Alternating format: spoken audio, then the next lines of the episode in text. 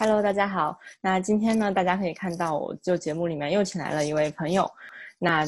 Hello，所以呢，呃，Celine 是我其实最近才我们才刚刚认识的，所所相当于新朋友吧。然后他现在是在加拿大，也是在做人生教练。所以当时就是有这个机会认识到之后，觉得非常的酷。因为我其实本人还没有遇到过二十多岁的 life coach，你是我认识的第一个。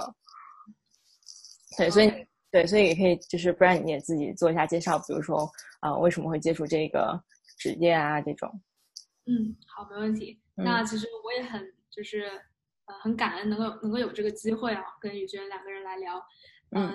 我自己为什么就是这么早进入这个行业，也是因为我自己一些个人经历吧。之前有过一些比较 ups and downs 的时间，然后比较起伏一段时间后，发现自己想要开始做一些内在探索。然后真正去找到说，那我未来的方向是什么？我想要怎么样去找到我人生的价值跟意义？我我死的时候想要别人 怎么样记住我，对吧？就是有很多问题开始以前没有想过，开始重新去思考。然后这个过程中也是让我自己不断的去成长。那我在突破了这些东西的过程中，我也发现我有一种能力跟我的强项其实是去倾听别人。那我自己一个就是倾听者的一个组织叫做解铃人。当时我是自己就是，呃，民间民间的这个 艺术家，到处去倾听别人，倾听了大概一百多个学生吧，然后会发现其实学生有很多很多的困惑跟需要，然后这些东西不不一定是要通过就是说心理医生或者比较说药物的治疗才能够解决，嗯，可能有大部分是更偏向于说实地实际我们怎么样去解决当下的一些问题，怎么样提高我们的一些技能去面对。比如说像找工作啊，提高学习成绩啊，或者是说找到你的完美的人生 partner，所以像这样的一，其实我会开始想要帮学生去真真正正的去挖他们内心的一些想法，所以就是这就是我自己也是有一种使命感，感觉我接下来的至少是人生的一段时间，想要就是呃。Devote myself，把我自己就是放在这样的一个行业中去成长。嗯，好棒啊！所以你当时是怎么？我觉得特别好奇，就是你你怎么会想到，然后就有勇气去做那个采访，帮助一去倾听一百位留学生这样的这样的事情。其实当时呃，加拿大，因为我在加拿大多伦多嘛，这个环来说这几年是经历了一个叫做心理健康的一个 revolution，就是大家越来越。意识到这些东西，然后也有很多慈善的组织在做这件事情。嗯，是被一个呃被一个广告和一个就是 campaign inspire 了，他们叫做 Let's Talk，嗯，就是邀请每很多人在当天去给呃那些平平常不太打电话的人去打电话。然后呢，我就被那个 initiative 就被那一个行动给 inspire，然后自己去在朋友圈里面去做。对，所以当时因为那一个行那一个 initiative 只有在 Facebook 上面、脸书上面被，那没有人在微信里面做。所以我想在这个学生群体里面去做一些什么，所以当时就开始自己在朋友圈里面 post，然后一开始熟人找我聊，到后来就是 referrals，然后我在这个过程中从一个就是一个公益心变成了一个好奇心，就是一方面说为什么需要，另外一方面是说为什么他们觉得我可以倾听到他们，嗯，所以。都是一个对自己的一个自我能力的自我认知，以及是对社会需要的一个认知。这从那个时候开始，嗯嗯嗯嗯。所以当时你主要做就是倾听，听听他们诉说他们的一些困扰啊、迷茫这种。对对对，当时啊，现在想起来还挺勇敢的。当时我还不知道什么叫做心理健康。对啊，嗯。第第可能第十个人，他突然就是跟我开始说他的一些比较，就是有的一些症状。嗯那个时候。再去回忆我之前的一些经历，我才知道原来我可以有另外一个，就是整个一个解释对我的人生的过去。因为我之前其实一段饮食心理学这方面定义是说饮食障碍嘛，但当时我不知道自己到底是什么状态，我很难去定义那。直到说我我当时连心理医生都不知道是什么，直到倾听去接触，我才知道啊，原来有这样的一个东西。然后我自己去了解，也去参加了很多，就是。呃，自杀防范的这些培训，然后参加培训，就能够让我自己更好去接倾听这样的一些一些案例。对，对，是我我我听起来就觉得很有勇气，就是因为我觉得，如果在你还没有这种专业训练背景之下，其实就是因为每一个人本来就像我现在，即使咱们接受了专业的训练，其实你还是会接到很多，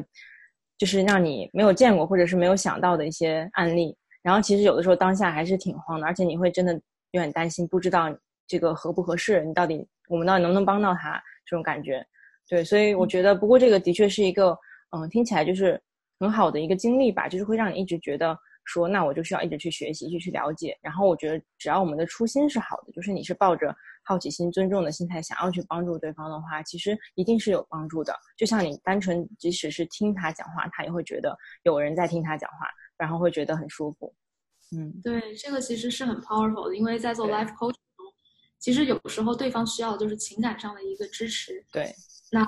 但是就是这个跟 coaching 还是有些不一样的，是我们在支持他之后，会需要去让他去成长，对吧？对。那这一个部分是我之前倾听中不存在的，所以后面开始反思，其实倾听了，大家就是 feel better，嗯，但是下一步，所以是的，就是我从一个倾听者转成一个 life coach 这样的一个一个角色。对，是是，我觉得作为 coach 的话，这个我也是在接触了之后，我觉得它是一个特别强大的工具。它其实不光是倾听的工具嘛，它其实是重点是问问题的工具。我觉得这个问题能力就是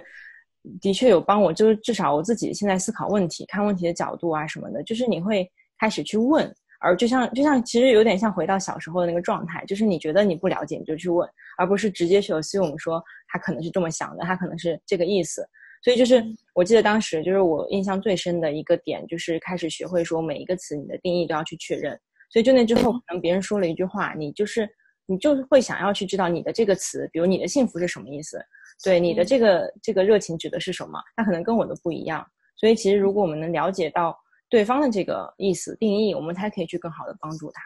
嗯，对，其实你讲这一点，我其实也想分享一点，就是上个周末去了波士顿参加了一个，就是嗯，算是一个把那个心理咨询师，然后心理还有 life coaches。给放在 conference 嘛，就他们研究怎么把理论，呃，运用到这个 coaching practice 中。嗯，就讲到有时候我们会 assume，我们会觉得对方或者我们自己是焦虑，其实真不是焦虑。对，焦虑可能他是 overwhelmed，就是被被感觉很多淹没的感觉。这两个东西解决方式是完全不一样的。比如说有一个焦虑，然后我们告诉他要呼吸，要 be mindful 但是。It doesn't really make sense，因为他可能最后是说他有太多的事情了，他可能要把事情减少一些，并不是说你要优先优先那个叫什么？优先他自己的事情。嗯，所以我觉得就是 life coach coaching 很有魅力的一点，就是真的你没有任何的一套系统在你脑海里说你套，你就是真的是 be with them，然后去倾听，去感受他们的感受，然然后再去 dance at the moment，所以那种状态是让很 empowering，对。对我超级喜欢 “dance at the moment” 的那个词，就当时接触了，我觉得我们老师他当时就是他还会现场跟我们跳起来的那种，然后就说你就是应该像跳舞的时候一样，对方走一步你再走一步，你不能慌了，就是主动用你的套路去跳，那你肯定会踩到对方脚嘛。所以就是你真的要顺着对方的，然后去陪着他这个过程。嗯，对，对，好，我觉得嗯，咱们就是稍微。定一个主题嘛，咱们今天其实还是可以主要专注在，因为其实咱们两个的那个方向特别像，就是真的是想要帮助大家找到热情这方面，就是像你自己也是，就是摸索的过程中觉得意义啊、热情这种东西对我们很重要，所以我们才想要去做这样的职业，去帮助其他人找到。那所以我觉得我们可以就，嗯，在这个热情方面去稍微深入的做一点讨论，然后看看，我觉得这样会对大家可能也比较有帮助。嗯嗯，很好啊，没问题。嗯嗯嗯，对，所以。呃，所以一样的，那刚刚咱们讲定义嘛，就是比如说，先说说咱们自己对于就是找到热情这件事情的一个定义吧。嗯嗯，就是我自己，嗯，因为也有很多就是大家经常就是比如说职业职业生涯发展规划，他会问的一个问题就是哦，那我怎么样找到我的 passion？那其实我感觉就是其实我自己以为之前 passion 是一个东西，我们要去找到它。对，然后我。是说，经过了很多、很、很、很、很多、很多的，就是 self reflection，自己的一些成长，然后发现，其实我现在的一种定义，更想是说，更像是说，passion 它是一种状态，就是你生活是否热情，嗯，就是生活真的有很多事情，不是说我们想的那么美好的，可能有百，甚至百分之可能一半以上的东西是我们没有办法 control 的，嗯，那我们在这样的生活中还保对生活本身保有 passion 跟热情。不管是什么样的事情，我觉得这个是可能是 require 需要我们去有一个发现美的这样的眼睛，跟感恩的这样的一个眼睛和思想。所以就是嗯是一个外界的一个 passion，我更觉得是说一种内在的我们对生活的态度。对啊，所以就找到用这样定义来说的话，找到热情就相当于说你现在每的生活中大部分时候你是能感受到热情的，就是你做事情是会有动力、有有有热情在的。对我其实想到之前有一个呃有一个呃客户嘛，然后他当时就是就是在在形容他自己的那个他想要的那个状态的时候，他就是他就是觉得说我就是想要每天早上醒来的时候觉得觉得这一天我我是有动力、有热情去生活的，就是很期待。每一天早上，每一每一个新的一天，然后我就觉得这个这个状态感觉就是你说这种对生命啊，对你自己的人生保有着热情的感觉。嗯嗯，是的。嗯嗯那你觉得就是对于你来，我也抛给你一个问题，就是你觉得 passion 对你来说是什么？我觉得很很像，就是也是我也是觉得它肯定是一种这样的状态，因为以前我也是有这种呃误解吧，我觉得很多人都有，就是觉得。因为很多人就说 find your passion passion 嘛，就是你要找到你的热情，那你就会觉得这是一个东西，你需要去找它。那就像你会以为说，就像有的音乐家，他找到说音乐是他的热情，他就变成了一个音乐家，就这么简单一样。但其实不是谁，不是每个人都这么简单。就是你的热情不是这么一个具体的东西，好像是一个乐器，还是一个作品、一个艺术之类的东西。那可能对大部分来说，嗯，就是这个东西，甚至可能是我后我现在发现，它甚至可能是一个独特的。就是可能我们每个人，甚至是比如说我喜欢一点画画，喜欢一点什么什么东西，把它结合起来，那这个东西其实新的东西才是我的热情所在。所以，嗯，所以我现在觉得说，热情它其实是一个你一直在寻找的过程。那，嗯，有点像说，不要不要觉得说你一定要找到这个，把热情放的好像太怎么讲，太热情，就是太能量太强的一个东西。它可能就是像你平常感受到那种兴趣。就像，呃，你去尝试一下画画，然后你觉得，哎，这个还挺有趣的，我挺想再画一次的。那这种喜欢、有兴趣的这个情绪，其实你跟着他走就好了，你就跟着这种兴趣继续去做一下，然后慢慢在过程中，因为比如说你做的越来越好，你就会有成就感。那你加上这个成就感之后，你就对这个事儿更有兴趣了。那可能这个事情你慢慢这个累积累积，它就会变成一个你觉得很有热情的东西。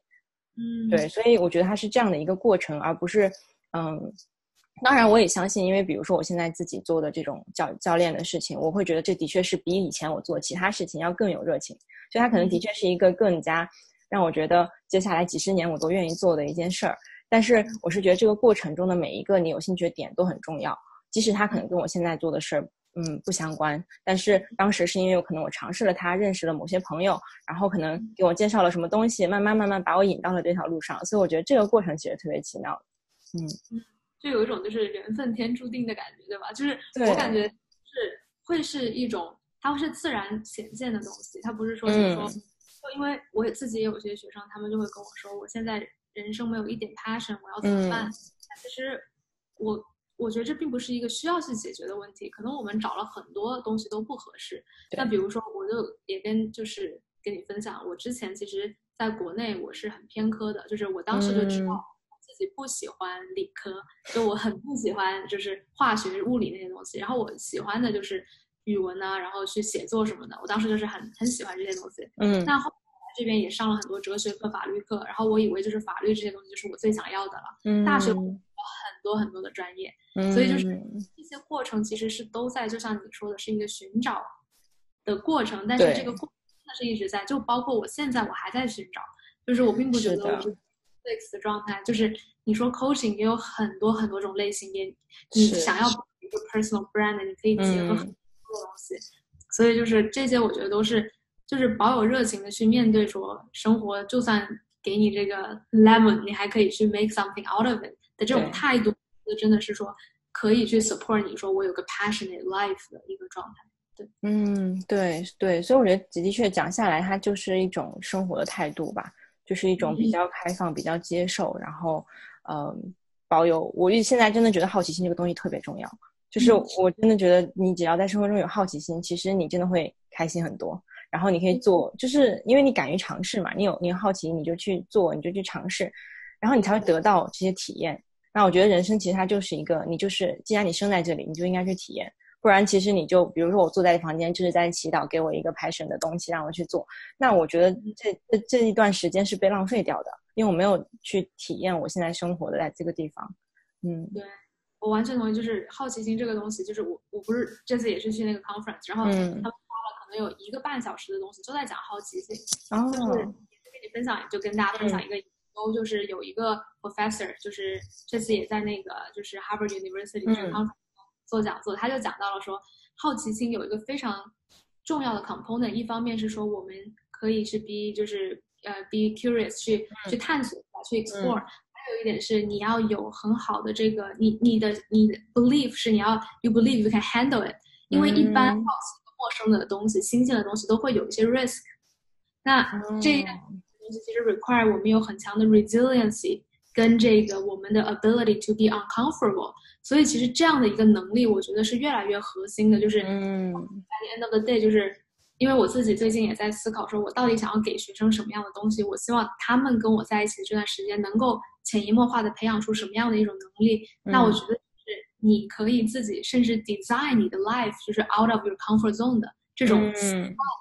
它其实是在。嗯，deliver 你的 curiosity，因为当我们对世界产生一些好奇，我们并没有 deliver，我们只是在。但是你要去 deliver 是一个 behavior 的话，你会需要你的 stress tolerance。所以我觉得这个真的是就是我们所谓说的 resiliency，就是真的是越来越重要。对，是是是，resilience 真的，它其实因为我我那个就是心理韧性嘛。那其实积极心理学里面，它它也是一个非常非常重的板块吧。然后我之前毕业论文就是在写，就是在写 resilience 相关的东西，就是帮助那种呃孤儿院的小朋友，然后看他们给他们设计一些 program，看他们怎么样可以增强他们的心理韧性。就比如说，其实情绪管理啊，这些都都是一个其中的一个部分。就是你可以慢慢的，相当于简单来说，比如说你遇到一个逆境还是什么，你你不会马上被打败，你还是可以站起来，还是可以抗战胜它的那种感觉。对，然后这个也是可以训练的嘛。我刚刚其实一直在想，你刚刚讲那个呃好奇心的那个一个部分，我觉得真的很有道理。就是我可以想象，假如说这个事情我从来没见过，我是好奇的，但是如果它超出了我的舒服能力，或者是我的呃我的我能控，如果我不能掌控的话，其实它会变成一个恐怖的东西，对吧？对对，就会变成一个你会觉得很可怕，就你不会去想要接近了去，因为我觉得好奇心，我之前指的就是那种很有趣，然后我想要去接近你。想要去靠近的那种感觉，但如果这个东西有点让你不舒服，或者是你不知道会发生什么的话，你就真的会害怕了，就是你就会远离它的。嗯，所以我觉得这个这个部分还真的蛮重要的。嗯，对，因为就是好像我们很少就是在讨论好奇心的时候，很少讨论这个这一块嘛，就是我们要 build resilience 才能够去说我们在现世我们的世界上去 realize 这一点。嗯，所以这点对我来说很 inspiring，就是。更加的让我去坚信说，那我们教给学生的 resiliency 真的是可以 eventually 被带他们去走向更好、更远的一些一些职业发展方向的。嗯，对，我觉得这是的确是一个很重要部分。然后我又想起来，就是其实好奇心，我记得之前也是一个实验吧。然后他是说，我觉得当时那个就除了这部分 resilience 你需要去培养之外呢，我觉得好奇心其实它天生就是每个人都有的。就是这个这个能力是真的，因为我记得那个实验室，他们他们是比如说先从很小的 baby 开始测试，然后就是三两岁三岁一直到你可能二十多岁三十多岁这样，对，然后你应该也听过是吧？就是他小的时候的每个人几乎每个人都是有好奇心的，但是就你随着年龄的增长，那个掉的就非常的对，掉的非常的快，好像是到成年之后就已经剩百分之几的人才有才有好奇心了，所以其实我是觉得说。嗯，这个东西既然好奇心是我们天生都有的，那后天只是因为可能我们学了太多东西，被人家讲太多，固定我们的思维固定了，所以我们会开始不敢，对，就没有去尝试这些新的了。所以我觉得，嗯，其实是可以相当于去回忆起自己以前好奇那个状态，或者说它毕竟是一个天然的东西，就是你你你看到一个新东西，你一定有一个天然的，哎，这是什么的那种感觉。那如果你去把这个感觉放大一点，去专注在它上面，那你可能这个好奇心就回来了，慢慢慢慢就会回来。嗯，对我之前也是针对我昨天在跟一个客户聊天，也是针对他就问我，他现在就是特别好玩。他之前来找我的时候是比较真的是呃非常很荡的状态的，然后有一段时间就是无法 engage 在生活里面，可能 disengage 了一段时间。嗯，然后我就跟他慢慢做做做，做做到就是可能有两个多月了之后，他现在生活就是各个 area 都是到了一个比较 normal 的状态嘛。然后那天就 challenge 他，你想不想要有一个 ambitious 的 goal，对吧？我觉得你现在太舒服了。然后他想了想，他就说，嗯，I want some, I want a curious life. I'm not sure if that's ambition. 然后我就说，That's ambition。你想要过一个有有有充满好奇的生活，本身是一个非常值得让人心，就是很很很有那种疙瘩的状态嘛。所以我就就是有让他去锻炼这个，就是说，当他跟同事去聊天，或者在平常跟别人聊天，他发现自己就是 hold back on something，比如说他想去问一个问题，他没有去问，他要是锻炼的话，就要问出来那个问题。这个其实可以去。因为好奇的点，他脑海里都有，但是他很难去把它 deliver 出来，所以我就跟他说，那接下来你就是他接下来一周的任务就是不断的去 practice，然后自己去问问问题的这样的一个能力，然后去去去 be okay with 就是就是 uncertainty 这些不确定性的这样的一个能力。对对。对对对，我觉得的确就是其实就是这样练习出来的，它就是一个新的习惯嘛，你就习学学会重新去习惯。呃，保保有好奇心，而且我觉得就是在这个过程中，如果别人回答你，满足了你的好奇心，你就是相当于一个成就感，因为你会开心嘛，就你的疑问得到了解答，然后你又就跟比如说对方聊起来这个事情，所以其实他就会慢慢的让你更想要去问，就是一个对正向循环，你就会一直变得更加容易去去变得有好奇心。嗯，对。然后就是我也可以 share 一点，就是关于就因为我们今天讨论的是职业方向嘛，那其实有一个算是一个可以。之前我去上那个 Stanford Design Life 的那个课程，它里面有提到说，可能就有就有人跟你说，我对什么东西都不好奇，对吧？就是可能就对你要 working on something，就是他可能说，哦，我对什么东西都不好奇。嗯，就是因为你对什么东西都不好奇，你就知道你可能对哪些东西可能好奇，所以就是当时那一点就有点 inspire me，就是说其实嗯，something to work with，你绝对有一些东西是可以开始去思考的。然后就是根据那些不好奇的点，你也可以，因为不好奇本身是个对比，它是一个你有好奇的才会有不好奇的嘛。嗯，所以就是这样的一些东西，就是我觉得就是听众们，如果你们想要去自己思考这些问题，也可以从就是这些反面来思考。对，因为有时候我们 focus 在我们着重在不好奇的点，是因为我们的这个 low self esteem，我们看不见一些东西。嗯。但是我觉得，当我们去看到好奇心那一面的时候，虽然它。不一定是一个，就是很很马上就能够变成你的某个东西的一个事业发展方向的一个一个一个 hint，但至少是帮你开始去探索，说我对生活的热情，对吧？一个状态，一个点，所以我觉得都是可以尝试的。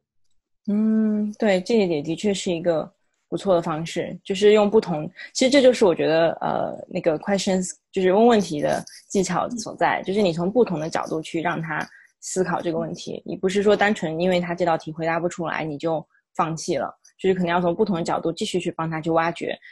这个这个东西到底。你可能其实我觉得只要是嗯，只要是一个他以前没有想过的问题，都会对他造成一个新的一个觉知吧，关于自己的自我方面的觉知。那这个东西就非常的有有有用。对对对，嗯嗯嗯，是这样。然后其实我有个问题，我突然想特别想讨论，好啊。我觉得我听过的有一个很多的一个点，就是说你，呃，我有这个 passion，比如说，OK，我男朋友他喜欢做音乐，但是这个 passion 非常 costly，所以他就是觉得这个 passion 跟金钱可能是一个有时候无法 compatible，就是同时出现的东西。嗯，所以我觉得其实这个就是金钱观在我们是否能够去 act on what we like，是否能够就是去对我们喜欢的东西采取行动，这一点其实是很多人。的一个一个一个障碍吧，因为我是之前去也是做了一些讲座嘛，我当时去参加 conference 的时候，在 Boston 当地做了一个，然后就有收集他们的一个，他们来之前有收集他们的困惑，然后大概是百分之可能有将近五十以上的人都都说金钱本身是一个阻碍他们去过上一种开心和快乐生活的这样的一个一个障碍，所以我就在想说，当我们去说。你想要过一个有热情的生活的时候，我们是不是在 make 另外一个 statement 说，那可能不是一个呃舒服的，或者是说是一个你需要很多 financial 的一个一个投入的？所以我还蛮好奇你的就是这个 take away 或者。其实这个这个，我真的觉得它其实就是你刚刚有提到，它就是一个你对金钱的想看法的问题，就你对金钱和热情他们关系之间的一个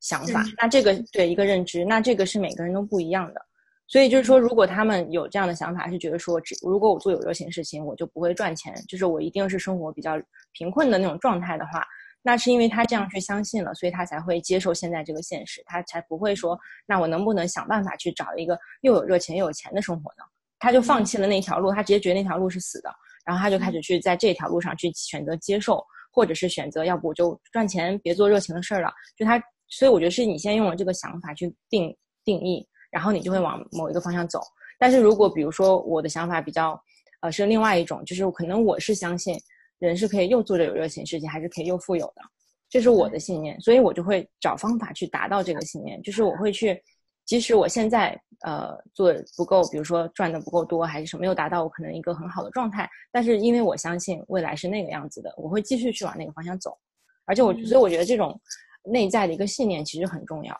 就是关于你到底怎么怎么看待这个金钱和热呃热爱的事情之间的关系。其实对这个，我觉得金钱观，我最近也是有跟朋友就是在聊那个财商方面的问题嘛，就是他，但是其实我发现，其实财商的核心有一个很基础的东西，为什么他会找到我？就是我们做心理的去跟去聊这件事情，就是因为很多时候是大家对金钱的一个观念的问题。就你可能觉得钱是不好的，你可能潜意识在把钱推走。就是你因为害怕钱或者什么，或者是你觉得钱你特别想要钱，它也是一个不一定很理智的一个信念。那这种信念它都会影响你自己日常的行为，影响你平常做选择。那这些选择慢慢慢慢积累，就导致你现在出现了一个跟你信念一样的状态。就你相信，假设，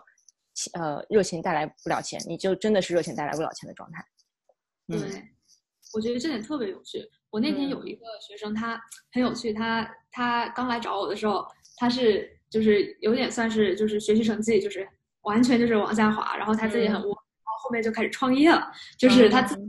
很有想法，然后他就聊到一点让我觉得很有趣，就是他自己的那天我也是跟他聊这个金钱观，他在做 decision，他是一个很想要去为社会做一点什么的人，嗯，但是有时候这个金钱观会 in the way，就是说哦我这个好像是眼前的利益，我可能想要去 make 那样一个 decision，所以就是当时我有就是。就是刚刚就像你说的，其实是一个观念的上面，就是你的关系是什么，然后你认为，嗯，对人类有帮助的事情，如果本身是赚钱的话，你就会对过上生活。对，就是我觉得还是挺有趣，因为我之前是做公益做了一段时间嘛，然后那个时候其实我自己有一种，就是可能也是因为我对金钱没有概念，嗯，然后我甚至就是觉得它可能是一个不好的东西。之前我有过这样的想法，我觉得可之前。然后直到说我进了公益行业，我发现人跟我想的并不完全一样。就是其实这某个行业的一个特性，它其实是一个说哪里都有各种各样的人，就看你是。所以当时我就开始自己去 reflect，说那我怎么样才能做得更好？因为有时候你会因为如果只是说服务他人，你很难真的长线的去做，除非是说也能够就是是 吃口饭，或者说你自己能够说 you you make a living out of that。那所以后来我也是，其实这个对我来说是一个挺有就是 transformational 的一个点吧，就是还在读呃，不知道你认不认识那个 Coach Lily，就是他在呃李一诺那个，我 OK，Anyway，他是谁？是个很有名的人吗？呃，他是我我还蛮就是欣赏的一位 Coach，然后他自己做一个关于就是他自己有给孩子的财商课，就是因为我觉得在我们的文化中，有时候这个东西是有一点被。说的是可能哦，你要怎么样怎么样，就是会有一掩盖住了，所以这个东西也是我慢慢慢的开始，就包括我最近开始学会理财，学会真的是说没有关系。我现在虽然目前没有达到我想要的样子，但是我真的相信说努力，然后在不断的去提升自己的技巧，然后去帮客户，去帮助他们看到成果。我觉得这些是真的是说可以让我长期，我相信是可以，就是有一个。正常的一个生活的，所以我觉得 nothing shame about it。但是这个是我自己感觉是一个非常对我来说是很有意义的一个 transformation 吧。对对，其实其实我觉得我我听了超多 coach 都是在聊这个问题，就是大家都在讲，其实助人行业的人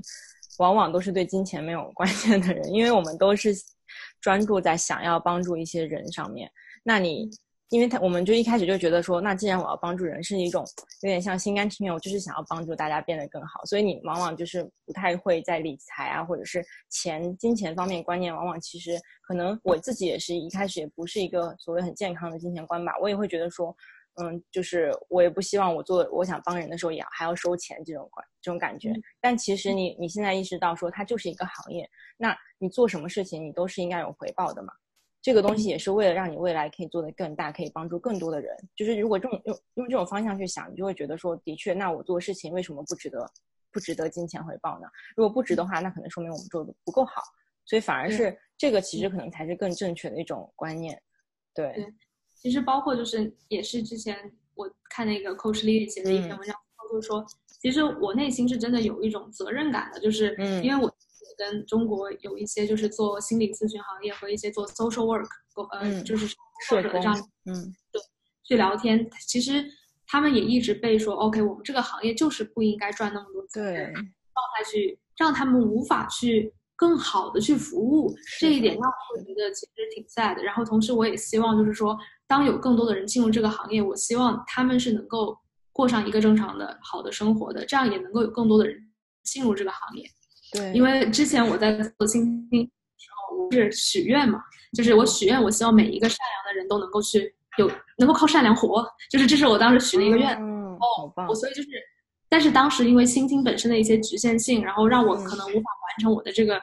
promise，我都有自己的 promise，然后我就那天晚上跟我妈聊啊，大哭，就是为什么这么努力还是不行？但是我现在发现 coaching 真的是可以，因为 coaching 真的不是我们想的这么简单的一件事情，它需要很多技巧，很多的就是自思考和 self reflect。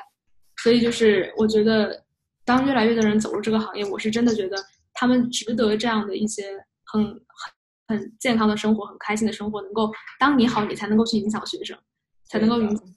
是是真的，不然的话，就是我觉得像，其就是很多 coach 其实他可能在后期他本来就是能力很强，但他会花很多，就是心情啊各方面会被他自己不赚钱影响。因为你不赚钱，没有没有得到足够的，你觉得应该只有等价的回报的话，你一定会觉得不好的。那这种负面情绪反而是把你能量拿走的，你是可能少帮了，你没有办法在帮助别人的时候还能特别有热情。可能慢慢慢慢就把你的热情给磨灭掉了，因为你就觉得为什么我做这么多还是没有得到等价的回报？所以我觉得这个事情的确是，嗯，就像你说的，就是我也是相信，尤其是未来就是越来越多人开始接触，然后大家可以看到这个价值的话，一定是会变好的。它就是一个过程吧。就像现在你说在加拿大那边心理健康开始比较被重视，虽然我觉得在亚洲，比如新加坡这边其实也开始，就是你会看到比较多的广告啊，政府发的一些东西是在宣传就是心理健康的重要性的，但是但是的确普遍来说，大家的观念还是很难改的，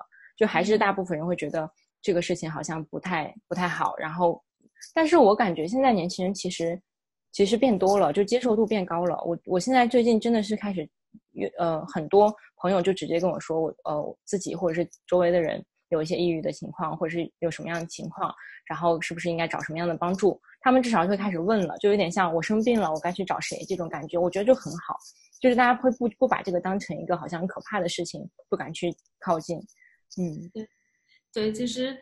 其实这我觉得我们这一代就因为之前我看过一个那个简单心理的一个就是报告嘛，他们就说。现在呃百分之好像就是最多接受心理治疗跟咨询的是九零后，就是这个是是吗？对，基本上是最多的。就是其实我们是比较就是比较 open to this，嗯嗯嗯。但比较有趣的一点是，一般这样的就是做决定就是有这个金钱就是 financial power 是父母，然后有时候你很难可能又会接触到说你要去调整你跟父母的关系，让父母接受这种教育，你才能够去做到这些。所以有时候也是挺。就是挺 heartbreaking 的，就是嗯，一个一个 cycle 吧，就是所以我觉得家长也是很需要去知道这一些的，对，嗯，是的，是的，对，我觉得这个这个的确是感觉不会是一瞬一时间就能改变的东西，但是但是我觉得就是比如说现在看到看到你啊，我就觉得嗯，看来还蛮多二十多岁的人在做这样的事情，我就觉得很棒，因为就是这个行业的确，我之前有看他们的报道嘛，一六年好像最新的那个报道。就是平均 coach 的年龄是四十五到五十五岁，就这是平均。然后，然后好像二三十岁以下的，就是百分之不知道几，就特别少，就没有多少人。嗯，这次去那个 conference 也是我很感动的是有五百多个人在那个会场嗯，就是这样的一个行业，我还是非常就是 feel empowered，但是同时基本上是呃四十到就是三十五可能到对吧？嗯，女性偏多，女性偏多，对，白人女性偏多，然后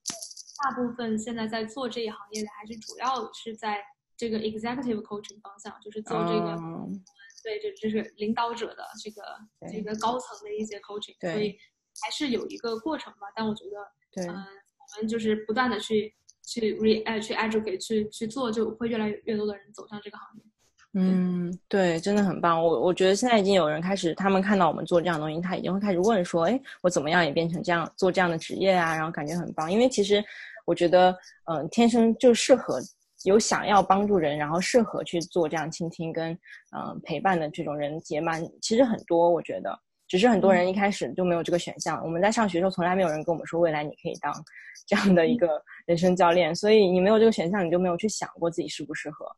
对，但如果现在他看到说有这样的职业，他就发现自己喜欢又又想要去尝试的话，真的就就会越来越多。嗯，对对。那我觉得咱们其实聊了挺久了，然后要不就做个总结，然后。从我们一开一开始其实还是从热情开始聊的嘛，对，所以你想要先做一下总结吗？好，可以。嗯，我觉得呃，我觉得我们聊的比较重点的就是一个是好奇心的重要性吧，嗯，就是它是对整个生活状态也好，然后你自己以后的事业发展，都是一个非常值得你去培养的一个一种状一种状态和一种能力。所以，呃，就是这一点就是可以大家可以从身边的一些小的点开始做起。甚至就是慢慢慢，甚至可以发展成一个 project，一个一个好奇心的一个，就是我之前做倾听，其实也是一个好奇心的一个公益项所以我觉得这一点是大家可以 take away。然后还有一点就是关于说，呃，金钱观，其实这个只是我们举了一个例子，说，呃，在你可能去追寻你的这个 passion 或者过上一个有热情的生生活，会有的一些就是障碍吧，有些人的障碍。金钱，有些人的障碍可能是父母，对吧？有些人的障碍对 peer pressure，所以就是大家去看一看这些障碍背后反映了你们什么样的一些观念。那这些观念可能会让你们真的去突破。你说我想要过一个什么样的人生，它会成为你的一个绊脚石，也会成为你的一个就是推动你前进的东西。所以我觉得这两点是我们今天对话的一个核心内容。嗯，我觉得你总结的非常好。对，真的很好。就是，嗯，我觉得应该就基本上就你说的这样。然后我觉得也好吧，那我就不补充了吧。我觉得不然大家又大家大家又又聊又聊多了。好好好，嗯，那那我们今天就先到这里啦。嗯，好，拜拜。